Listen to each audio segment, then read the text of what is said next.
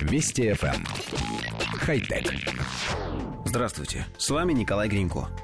Автономный робот-охранник K5, разработанной компанией Nightscope, по ошибке заехал в фонтан многофункционального центра «Вашингтонская гавань». Робот позиционируется как автономное устройство для мониторинга окружающей обстановки. Он оборудован камерой, лазерным дальномером, радаром, микрофоном и тепловизором.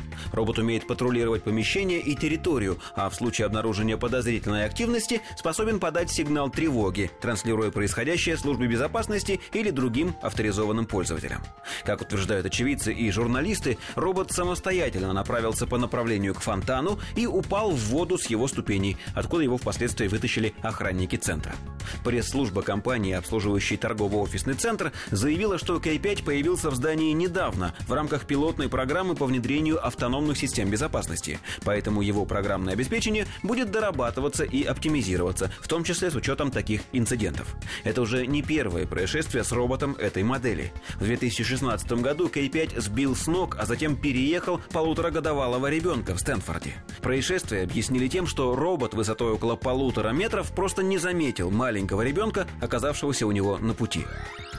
Коллектив редакции нашей программы считает, что чем дальше, тем подобных сообщений будет становиться все больше и больше.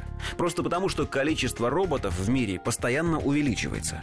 Инженеры физически не способны предусмотреть все неприятности, которые могут произойти с их машинами, а программное обеспечение не справляется с таким объемом поступающих данных и не умеет вовремя подстраиваться под изменения в окружающей обстановке.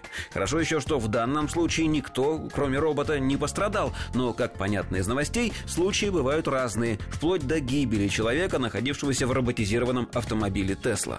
Но хочется обратить внимание вот на что.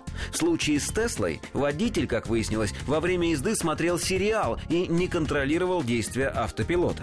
В случае с роботом-охранником виноваты тоже люди, которые не смогли написать программу, предотвращающую несчастные случаи. В подавляющем большинстве неприятностей, которые людям причиняют роботы, человечество виновато само. И что по этому поводу делать, абсолютно непонятно. Хотя... Вести FM. Эм. Хай-тек.